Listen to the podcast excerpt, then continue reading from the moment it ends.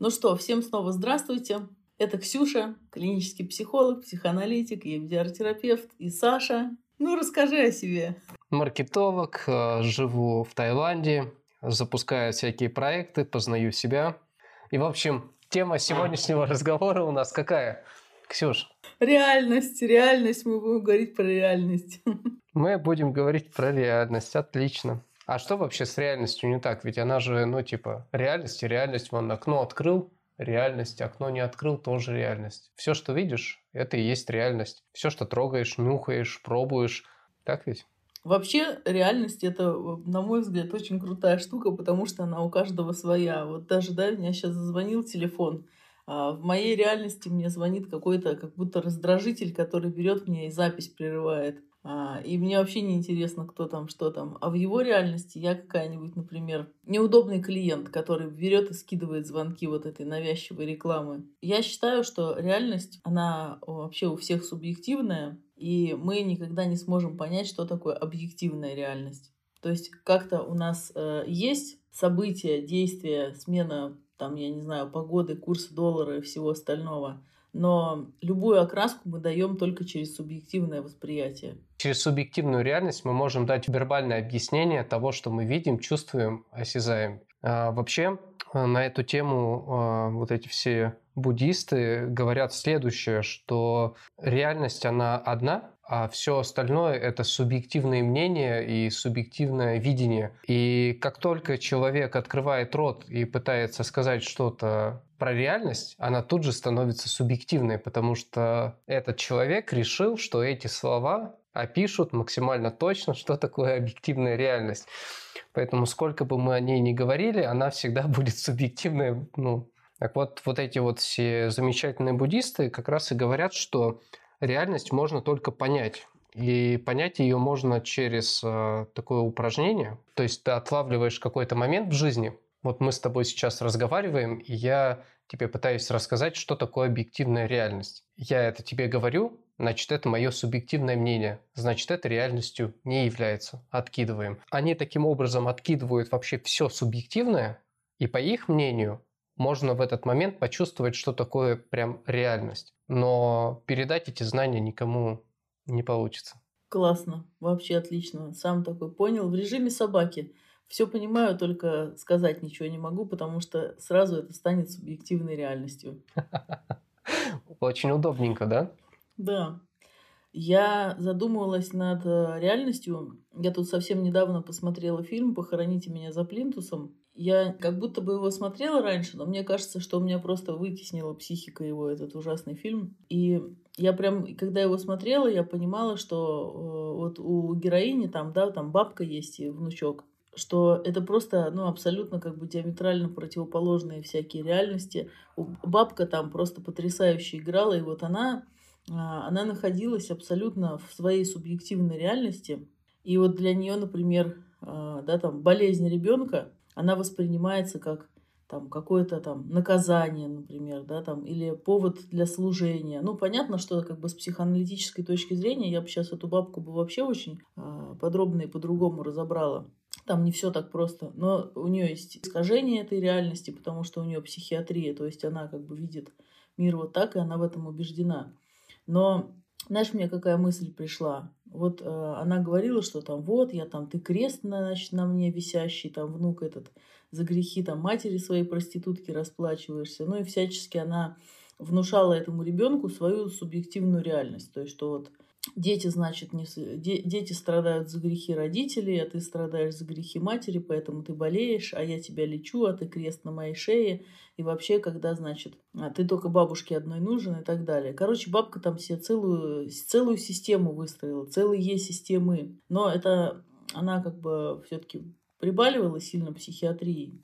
Но ведь прикинь, есть люди, которые они воспринимают э, всю вообще всю жизнь только через призму собственной субъективной реальности, и они даже не задумываются о том, что есть какая-то другая реальность. И вот э, то, что у каждого человека своя субъективная реальность, они называют это там блажь, бред, там ты дурак, у тебя какое-то мнение неправильное, там ты видишь, короче, все не так. Они жестко критикуют все другие возможные субъективные реальности и точки зрения, для того, чтобы отстоять существование только своей субъективной реальности. Иначе, если они допустят, что есть такое же количество, там, ну, невероятное, да, других субъективных реальностей, то им придется признать, что у них э, ну, возможны какие-то, например, искажения, и что есть другие точки зрения. То есть их точка зрения может расшириться. А для них это просто ужасно как разрушение вообще Вселенной. Да, мне кажется, еще есть огромный страх того, что их точка зрения в этом случае, ну то есть если они признают существование миллионы других точек зрения, получается, что их точка зрения весьма не уникальна. Э, возможно, среди миллиона не самая эффективная, ну это очевидно, всего скорее так и есть. И считаться, возможно, с его точки зрения в принципе нет никакого смысла. Если все это получится, ну если все сложится сложится именно так, то тогда получается жизнь прожита зря, надо переучиваться, надо какие-то другие точки зрения учитывать. Намного проще в этой ситуации э, брать и отстаивать э, свою точку зрения до последнего там визга, писка, капли крови, а может быть и каким-то другим более корректным, деликатным методом, но не признавать при этом точки зрения других людей. А как ты понял вот вообще, что э, есть точка зрения твоя, и она, ну, не, не то, что она там правильная или неправильная, а что вообще есть точки зрения других людей. Вот как у тебя произошло расширение э, твоего сознания до понимания того, что, например, ну, твоя реальность, она субъективна. И что там у твоего друга, например, или у твоей девушки вообще другая реальность. Ну, когда я открыл компанию, мы начинали там заниматься чем-то, маркетингом, сайтики делали. Я просто пробовал разные тактики, у меня разные примеры поведения руководителей были. Были такие диктаторы, которому э, за, за любым решением выстраивалась с утра очередь э, с бумагами, все подписывать. Ну, никто ну, такое бывает, прикинь. Все боятся сделать шаг без подписи, иначе потом они будут виноваты, уволены, лишены премии и так далее. А если директор ошибся, ну, директор может ошибаться. И другая еще модель я увидел у одного из своего клиента.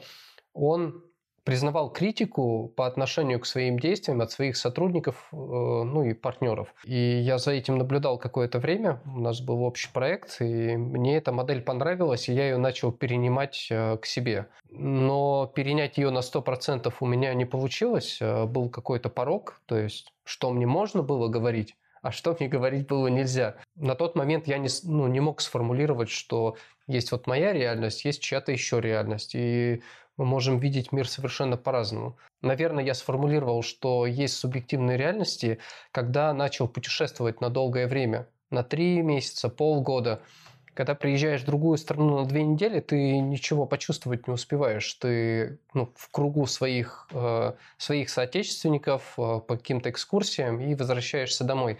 А когда ты приезжаешь жить в другую страну, ты начинаешь коммуницировать с местными жителями, с иностранцами, и начинаешь понимать, что мир вообще другой, совсем другие. То есть одно дело, когда мы друг друга не понимаем. Мы оба русские, говорим на русском, и у нас реальности субъективные. Но когда ты встречаешься и начинаешь разговаривать с американцем, там, с китайцем, с тайцем, там вообще разрыв космический. Да, я вообще согласна. И это так прикольно, потому что я вот в своей работе э, нашла особый фетиш для себя. То есть и мне бы не, не было интересно, наверное, просто заниматься каким-то ну, вот, э, спасательством сублимированным, ну, потому что все помогающие профессии, это все история про там, способ сублимации своего синдрома спасателя отчасти. Но это как один из лучших вариантов. Потому что, например, там вот сублимированные садисты-хирурги там, или, например, там различные тяги сублимированные там МЧСовцы, да, там и так далее. Это очень прикольно. Или там полицейские. А тут как бы ты э, психолог. Но вот у меня фетиш не просто в каком-то процессе, знаешь, там а, помощи там и, и так далее, но вот именно в изучении субъективных реальностей. Потому что когда я реально прям вот не, не поняла, а почувствовала. Это разные для меня прям вещи были. Когда я прям почувствовала и увидела, что человек начинает открывать тебе субъективную реальность, и,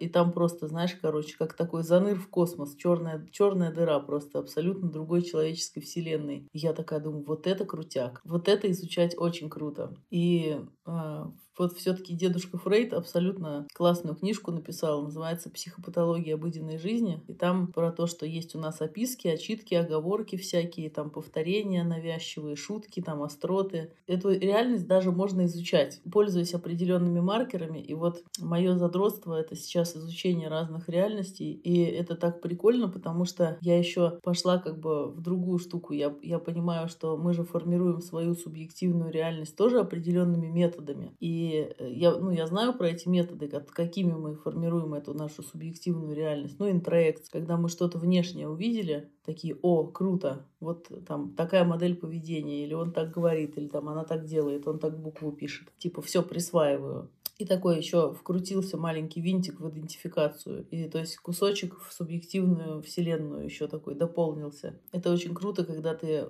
исследуешь большое количество других субъективных э, вселенных, субъективных реальностей, и ты через это все дополняешь свою тоже. И понимаешь, что это непрерывный процесс. Короче, вообще просто какая-то квантовая физика. А, слушай, а вот такой у меня к тебе вопрос. Ну, не вопрос, а, наверное, дополнение. Ну, это же правда. Ну, я, по крайней мере, так чувствую, наверное, ну, наверное, с точки зрения психологии также. Если мне в голову приходит жестокий образ, ну, это же означает, что автор обладает жестокостью. Мысль же не может придумать милый человек жестокую, верно? Он придумает какую-то другую. Если тебе приходят мысли про обманы, там еще про что-то, то, наверное, ты склонен к обманам. Ты знаешь, как это делается, или занимался этим раньше, или занимаешься сейчас там постоянно. Ну и тогда получается, что субъективная реальность, она генерируется идеями, мыслями, которые генерируют вот какой-то фундамент, какой-то генератор в погоне за этими мыслями рождаются новые идеи, и чем больше человек в ней находится, тем, тем она становится сильнее, масштабнее. Я бы сказала, что она становится ригидней. Ну, то есть даже есть такое понятие ригидность. И вот применимо к этой субъективной вселенной – да, там а, можно сказать, что когда человек в этом варится, он, получается, а, становится более вязким. То есть эта вселенная, она сгущается так вот э, и утверждается им за счет того, что он постоянно по ней ходит, то есть повторяет. Он же находится, если он не видит, да, там других вселенных и не расширяет свое видение, то он, получается, находится внутри своей вот этой головы коробочки, и у него вот эти вот все его чувства, какие-то там влечения, страхи, он в этом во всем варится, если понаблюдать за людьми, то есть они с возрастом становятся все более и более убежденными вот в своих каких-то вот этих вот проекциях и точках зрения. И они становятся более ригидными, более вязкими, например. Им сложнее меняться, им сложнее расширяться и как-то в себя что-то впускать. И, и ты прям круто отследил то, что а, да, если у человека внутри чего-то нету, ну то есть злости, например, какой-то жестокости, то он не, про, не проецирует это вовне. Вот ты сказал, что каждый человек, например, ну, это, я так услышала, что он проецирует какие-то свои части на, на мир. То есть, если у него нет внутри агрессии, то он не видит агрессию. Если у него нет внутри там злости какой-то, то он вовне, вовне эту злость не видит. И мы так, мы так и работаем, мы так и устроены. Вот чтобы понять, э, что каждый человек в субъективной реальности проецирует свои какие-то штуки, вот есть классический прям такой понятный пример, когда мама, например, сына своего взрослого не хочет отпускать на дискотеку. Вот а, она ему говорит, Саша, тебе уже там 23 года. Я не хочу, чтобы ты шел на дискотеку до утра. А Саша такой говорит, мама, я же взрослый, мне 23, я хочу пойти на дискотеку, на ночную. Она говорит, Саша, приходи в 12, иначе мне будет плохо. Он говорит, мам, я приду позже, ложись. И вот она сидит, значит, и накручивает себя. У нее внутри кипит злость и негодование за то, что он ей не подчинился. Она-то не хочет, чтобы он куда-то шел. Но она ему, например, не может сказать, что «Саша, я считаю, что ты тварь неблагодарная и должен маму слушаться, скотина до седых волос». Она не может, потому что она тогда станет слишком явно агрессивной. И можно будет ей сказать, что «Мам, ты как бы не права вообще». Она свою агрессию эту не может так ярко, вот прям прямо выразить. И поэтому она придумывает, а, например, маньяков, которые сына ее побили. И вот она сидит и начинает тревожиться. И прям представляет, как же Сашу там, значит, начали избивать, обокрали. Э, и все потому, что он просто поздно возвращался ночью домой. То есть она что делает? Она свою агрессию облекает не в форму прямого высказывания «Саш, ты мудила, короче, ты маму не слушаешь». Она проецирует на него свой гнев с помощью хулиганов и маньяков. То есть, чтобы не она его наказала своей злостью, а кто-то. И вот она, значит, села такая, у нее уже давление поднялось, она уже скорую вызвала. Саша приходит в 4 часа утра, дома там валерьянкой пахнет, короче говоря, там какие-то штуки, капельницы стоят, и мама такая, Сашенька, я так за тебя переживала. Мне показалось, что тебя могли маньяки убить и обокрасть. Я тебе позвонила, а ты трубки не брал. И мне так плохо стало. Пришлось скорую вызвать. Думала, умру. Но так хорошо, что ты выжил. И в итоге ее злость, она достигла цели. То есть он все равно чувствует себя виноватым. Потому что она э, сделала так, таким образом, что ее субъективная реальность, она как бы стала весомей она его убедила в том, что она вот такая вот страдающая женщина, очень сильно за него переживала, и поэтому к ней приехала скорая, а он ее, можно сказать, до, довел до сердечного приступа и до нервов. А на самом деле она просто злилась. Так-то оно так, но ей же никто не объяснил, а, что происходит. То есть это, то есть по большому счету она, она не обманула Сашу, она сказала так, как есть. Она очень сильно переживала за него и представлялась картина, как на него нападают маньяки. Конечно, если вот верить в то, что она такая живущая в единственной своей субъективной реальности, то она вообще будет, в принципе, даже и права и сможет ему предъявить, что он ее довел до чего-то но она же все-таки женщина взрослая, и как мы уже сказали, что субъективные реальности, они все субъективные, отрицая все другие реальности, она находится в позиции жесткого эгоцентризма. Типа, моя реальность самая классная, я хочу видеть только ее. Не хочу смотреть ни на чьи мотивы, мне так зашибись. Она же даже так не рассуждает. У меня есть такие примеры в жизни. Ну, наверное, есть те, кто специально это делают, ну, то есть осознанно нагнетают. В том плане, что понимая всю причинно-следственную связь, какие процессы внутри происходят, ну, вот прям осознанно на 100% вот делать это. Ну, тогда бы она не переживала, наверное. Ну, то есть мне такие люди не встречались. И мне кажется, она такими категориями мыслить не может. Ты абсолютно правильно сказала. Взгляд со стороны понимающего человека, ну, примерно так. Но в ее субъективной реальности это все выглядит совершенно по-другому. А другой реальности она просто не видела. Она ну, не понимает, что она существует. Ее субъективная реальность. Три маньяка. Саша возвращается ночью. Этой ночью Сашу повезло, а в следующую ночь реально не повезет. И эти маньяки ведь в ее голове настолько реальные, что поспорить с этим сложно. Я не знаю, вот как, вот как, Сюш, в такой ситуации быть? Я, э, как вот донести такому человеку, что как вообще с этим работать?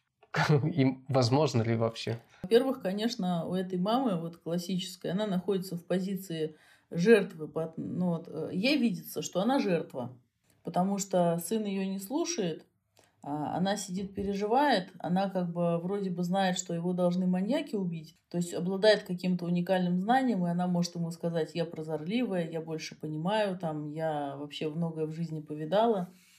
Да, опыт не пропьешь, вот это вот как бы старших надо уважать и так далее. Но это как бы все прикол, но да, а, она находится в позиции жертвы для себя. То есть вот она видит, что агрессивные люди, они где-то вовне. А на самом деле она сама находится в позиции агрессора по отношению к этому сыну. Ну, потому что она его пытается ограничивать, руководствуясь какими-то своими субъективными желаниями. Можно применить такую как бы технику, начать показывать ей, каким образом получается то, что э, причиняет ей наибольший дискомфорт ну, если у нее вторичная выгода меньше, прям вот, чем все еще получать и получать и получать этот дискомфорт, то она может его увидеть. Ну, например, спросить ее, слушайте, а вот это же так тяжело, наверное, да, каждый раз вот вы, получается, каждый раз скорую вызываете, вам капельницы ставят, а, ну, там, в вену могут там, ну, не попасть, синяки, вот это же вообще ночью не спать.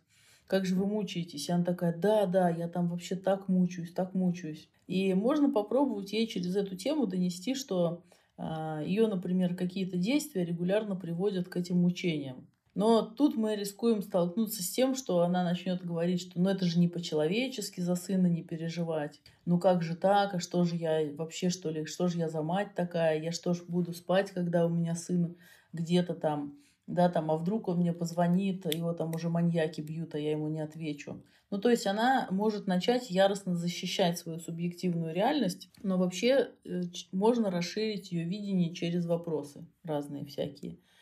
Ну ладно, мы все о маме, да, о маме. О, о, о Саше, да, о Саше. А вот смотри, такая ситуация. Тебе встречались в практике люди, у которых субъективная реальность слишком розовая, либо слишком черная. Типа, ой, все такие добрые вокруг, я всех люблю, все такие очаровательные. Противовес, э, все меня хотят обмануть, все меня хотят подрезать, все хотят украсть у меня деньги, использовать меня. Есть такие? Бывает? Да, это вообще, на самом деле, это, это прикол, Саш, потому что вообще как бы все со, со своей субъективной реальностью, и вот как раз такие люди, которые в мире ванильных розовых единорогов находятся, вот эта вот супер розовая реальность, они зачастую гораздо агрессивнее, чем те люди, которые находятся в чернухе. Потому что те, кто находится в реальности розовых единорогов, они, у них психика работает таким образом, что они отрицают агрессию, они там как-то, ну, например, обесценивают проблемы. Такой токсичный позитив, короче, очень часто получается, что ой, да нет, все хорошо, все проблемы не проблемы, все нормально, все такие добрые. Но на самом деле у этого человека внутри там просто адово пламя, короче. Вот, вот эти вот люди, которые отрицают агрессию, они ей выхода не дают, и они самые обычно такие, знаете, такой грузовой токсичный единорог. Тогда, получается, они обманывают сами себя, потому что если бы они реально жили в розовом мире, то агрессию не надо было бы никуда выводить, ее бы не было.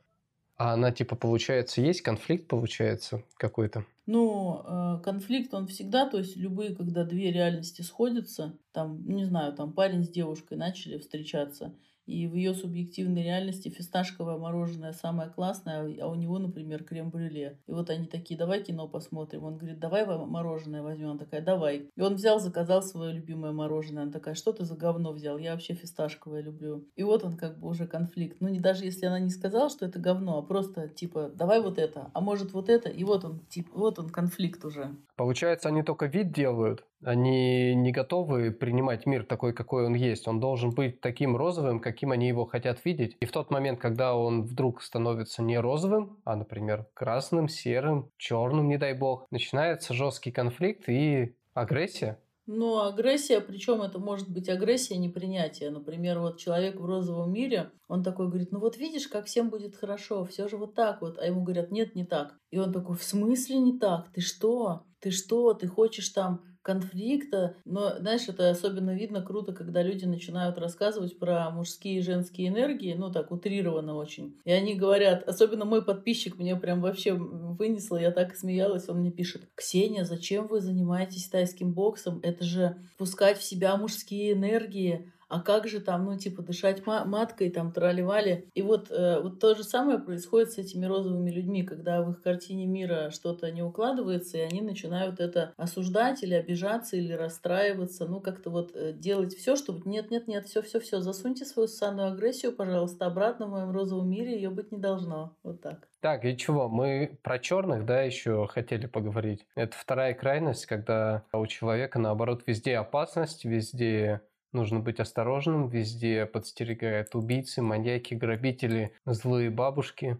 Да, Ксения? Когда человек вот всем э, этим своим токсичным, чернотным вот защищается, он для себя как бы опровергает возможность того, что да, в жизни есть что-то вот такое вот классное, светлое и так далее. И я называю таких людей э, люди со встроенным генератором случайных возражений. Вот у меня подруга такая, она прежде чем какую-то идею воспринять, она ее сначала будет обсирать. Причем обсирать очень яростно, прям так скрупулезно, постоянно говоря о том, что нет, это все фигня, вот это не работает, а вдруг вот это, а вдруг вот то. И она как будто бы всем вот этим вот потоком критичности, она себя обезопасивает от того, чтобы почувствовать надежду, ну, приятные теплые чувства, воодушевление какое-то, ну, вообще начать действовать. Потому что люди, которые живут в чернухе, они же тоже этой чернухой себя от чего-то защищают. Им выгодно это, ну, то есть э, не видеть другого. Так же, как тем, кто в мире радужных единорогов. Они не хотят видеть агрессию, а эти не хотят видеть э, что-то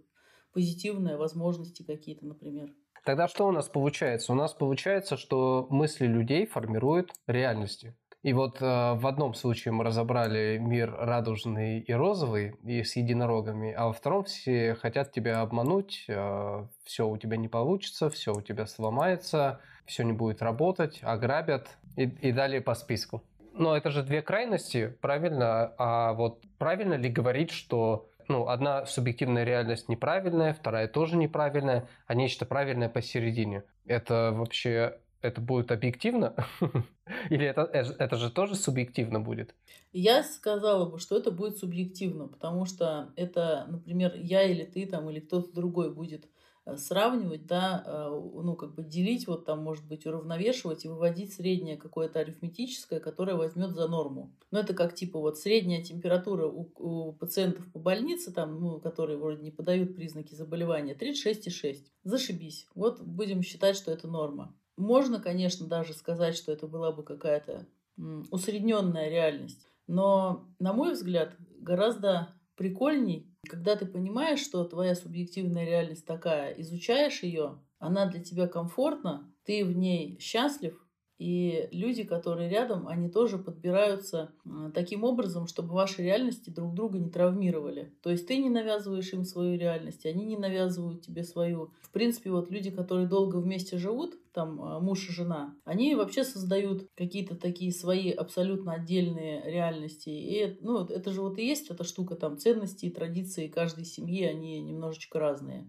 так и создавались определенные культуры, там и все-все-все вот это вот масштабирование такое. Типа наша субъективная реальность одна на наш народ. Ну, а, естественно, что там у всех участников своя субъективная реальность, но у них такая вот социальная конструкция своей отдельной реальности. Это меня унесло в какие-то дебри, но на самом деле я хотела сказать о том, что да, усреднять я бы не стала и вообще рассматривала бы, наверное, мир как маленький муравей с точки зрения того, чтобы тебе в своей субъективной реальности жилось классно. Хорошо, а, тогда такой у меня вопрос. Давай попробуем разобраться, из чего же состоит, в принципе, реальность. А, разобраться на уровне процессов, которые происходят в уме, вот из мыслей, из идей, из ожиданий, из э, попыток переделать прошлое, представить будущее. Наверное, правильно, да? Идеи, ожидания, мысли, вот это вот формирует субъективную реальность восприятие. Я бы сказала, что ну, у нас есть высшие психические функции, ну, такие как память, мышление, интеллект. Суть в том, что э, вот все это, ну, я бы обобщила и назвала это восприятием. И, например, если мы э, берем людей, которые имеют э, ну, психиатрические заболевания, например, то это люди, у которых тестирование реальности нарушено сильно. То есть даже есть такой критерий, как тестирование реальности, и по нему мы можем судить о том, на каком уровне человек функционирует. То есть он совсем отлетевший, где где-то посерединке находится, или он прям примерно на 95% окей тестирует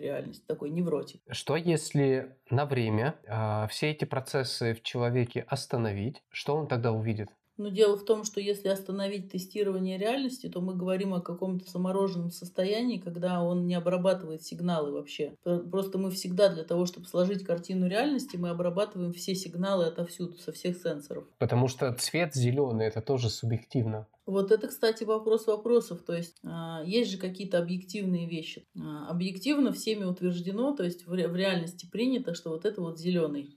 Но собаки видят черно-белым. Это тоже утверждено. Да, а цвета аномал третьей степени, дальтоник, он тоже видит по-другому. У него есть определенные отклонения в тестировании.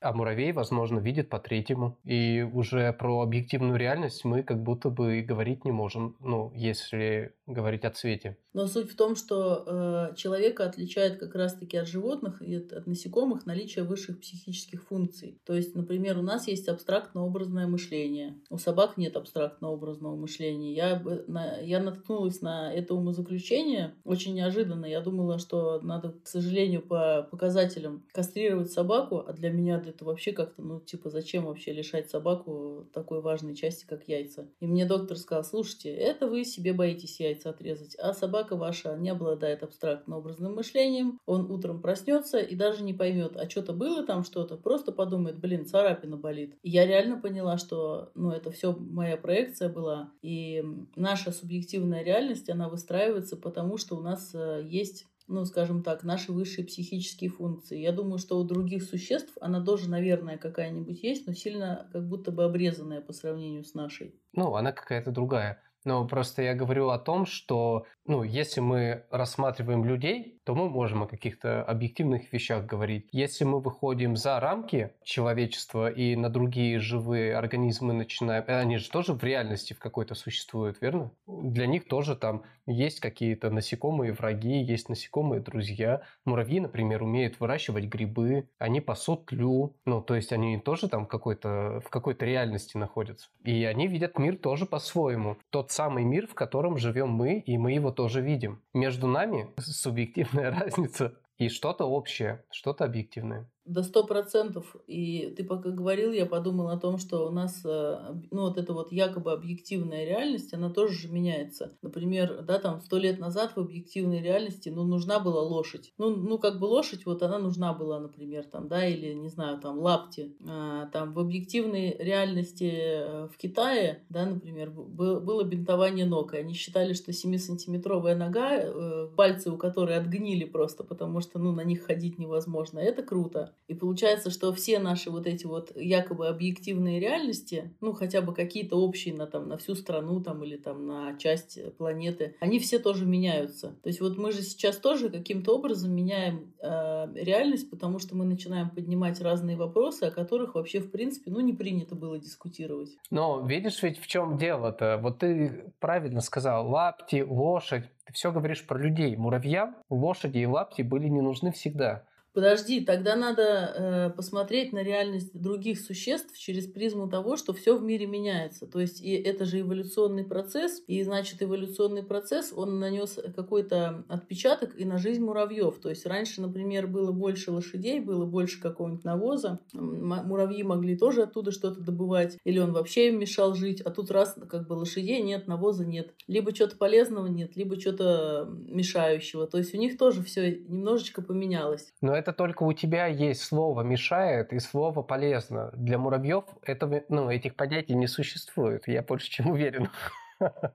У них совсем по-другому происходит восприятие. Я к чему сейчас это все? Я веду к тому, что, возможно, ну, если мы говорим вообще в целом про объективную реальность, чем меньше инструментов мышления в голове, тем ближе он к объективной реальности. А чем больше процессов, которые генерируют мысли, обрабатывают, дополняют реальность, те от объективной реальности дальше. И тем сильнее погружены в субъективную. Но это очень интересно, потому что Вообще посредством этих же инструментов мы можем и исследовать. Ну, то есть, например, если у человека когнитивный уровень невысокий, то есть он не часто там думает, размышляет и так далее, то он, скорее всего, будет погружен в какую-то свою субъективную реальность, потому что а, он не мыслит, а значит, он это мышление ну, не сильно будет расширять. А, например, человек, который мыслит, да, он, может быть, ему сразу сложнее становится в своей субъективной реальности, потому что он начинает там осознавать вообще дофига всего. Но ему легче будет, например, э, подойти критично к наличию других субъективных реальностей и допустить, что они тоже есть. Потому что он уже развил свою критичность, а критичность и ну, это такое повышение когнитивного уровня, это уже штука, которая доступна, скажем так, людям повыше немножко организации, потому что они не так сильно базируются своей психикой и вообще всей своей жизнью на каких-то очень простых этих вот своих моментах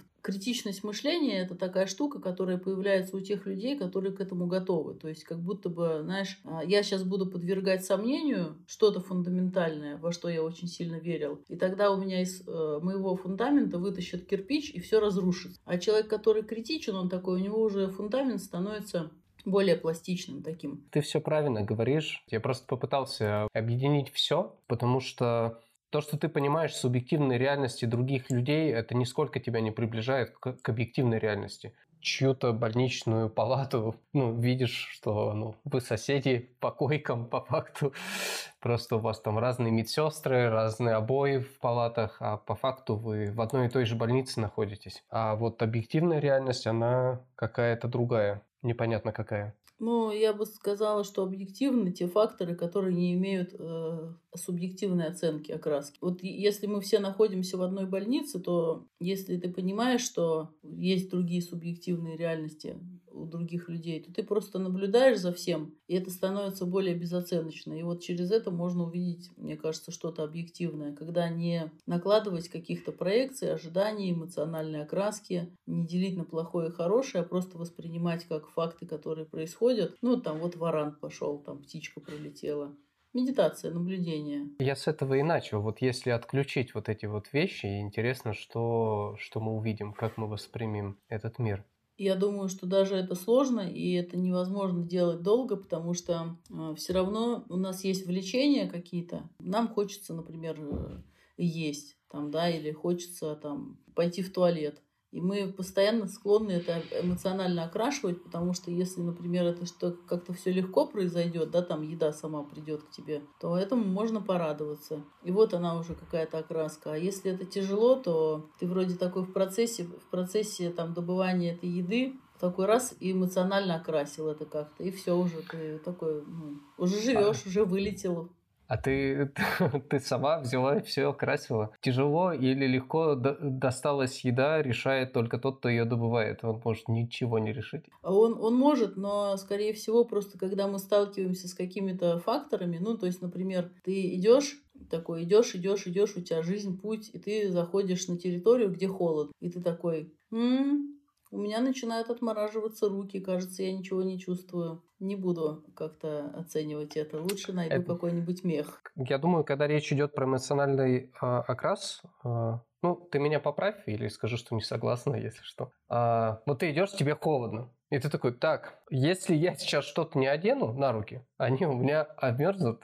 почернеют и отвалятся. Надо заняться поиском поиском рукавичек. И все, и ты просто ищешь рукавички. Но другое дело, когда, когда происходит следующее. Ты идешь, холодно, и вместо того, чтобы искать рукавицы, например, начинаешь такой, о, господи, что же произойдет, если они у меня обмерзнут еще минуты или две минуты, интересно, у меня есть, а может быть две с половиной. Ну, я вот про эти вещи говорю. И вот это вот, ну, это же совершенно разные подходы твое тело э, иногда требует какие-то вещи, и за ним нужно ухаживать, например, вовремя покормить, или там сводить его в туалет, или одеть на него теплые рукавицы. Но это те ограничения, которые мы имеем, да, и надо их соблюдать, иначе произойдет что-то ужасное. Ты либо умрешь с голода, либо у тебя отвалятся руки.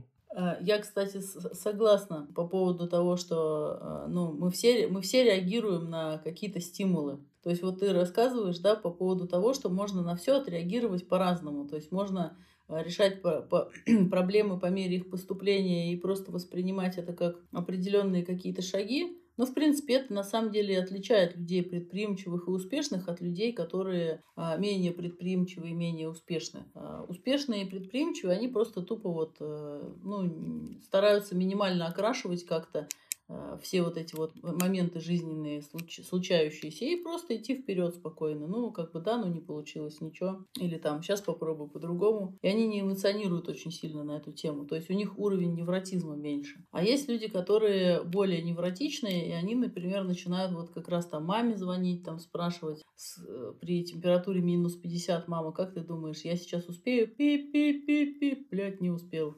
И вот этот уровень невротизма, он на самом деле обуславливает э, наши реакции. И получается, что человек, который более спокоен и более эмоционально зрел, то есть он не склонен к эмоциональным качелям или какому-то вот катастрофизации, например, он э, более так э, плавно скользит, так сказать, по всей этой жизни, и вот э, ему будет ближе вот это, ну, во всем в кавычки ее возьму, объективная реальность, потому что его постоянно не штырит. А человек, который более невротичный, его начинает постоянно штырить, то есть у него несоразмерные реакции на всякие стимулы могут быть, да, например, там вот едет человек за рулем, его подрезали, и он там, а, ты козел, там, ты, я знаю, ты там сейчас хотел меня там бочину засадить вообще, там, че, все, пошел там эффект вообще из всех щелей брызгать. Достал нож, бейсбольную биту, одел мотоциклетный шлем, иди сюда. Вот, да, да, да, да. И вот он как бы постоянно поглощается своей субъективной реальностью, потому что он в жестком эгоцентризме. Это вот а, как раз, э, как в начале подкаста я говорила про бабушку, которая вот там бедный, значит, ребенок расплачивается за грехи родителей, а мне вообще этот крест достался. И все, она заварилась там вообще в какой-то своей картине. От соразмерности реакции зависит очень многое вообще в нашей э, жизни, скажем так. И вот как раз психология про эти процессы, про всякие переносы, про какие-то проекции, про несоразмерные реакции, про аффекты, которые у нас там сдержаны там или подавлены, про триггеры. И вот когда мы это все прорабатываем, то можно, скажем так, дольше и больше наблюдать за этой типа объективной реальностью. Да, согласен. Ну что, мы сегодня поговорили, значит, про объективные и субъективные реальности. Пришли к тому, что так как у нас есть мышление и вот такой вот замечательный мозг, то мы так или иначе все равно будем находиться в субъективной реальности. Чем меньше мы будем реагировать на эти всякие разные стимулы, тем ближе мы будем к объективной реальности. Но к ней, наверное, мы приблизиться на 100% не сможем, потому что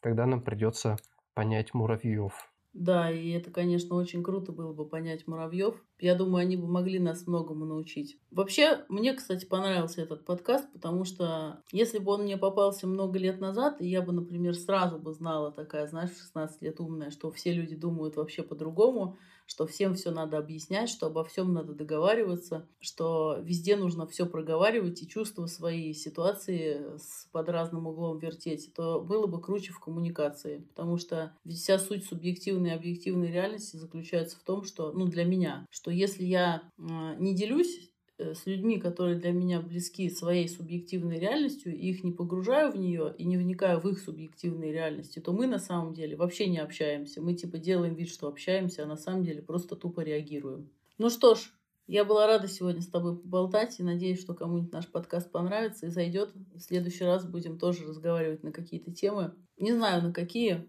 Мы что-нибудь придумаем, да. Будем реагировать на обстоятельства. Не будем загадывать.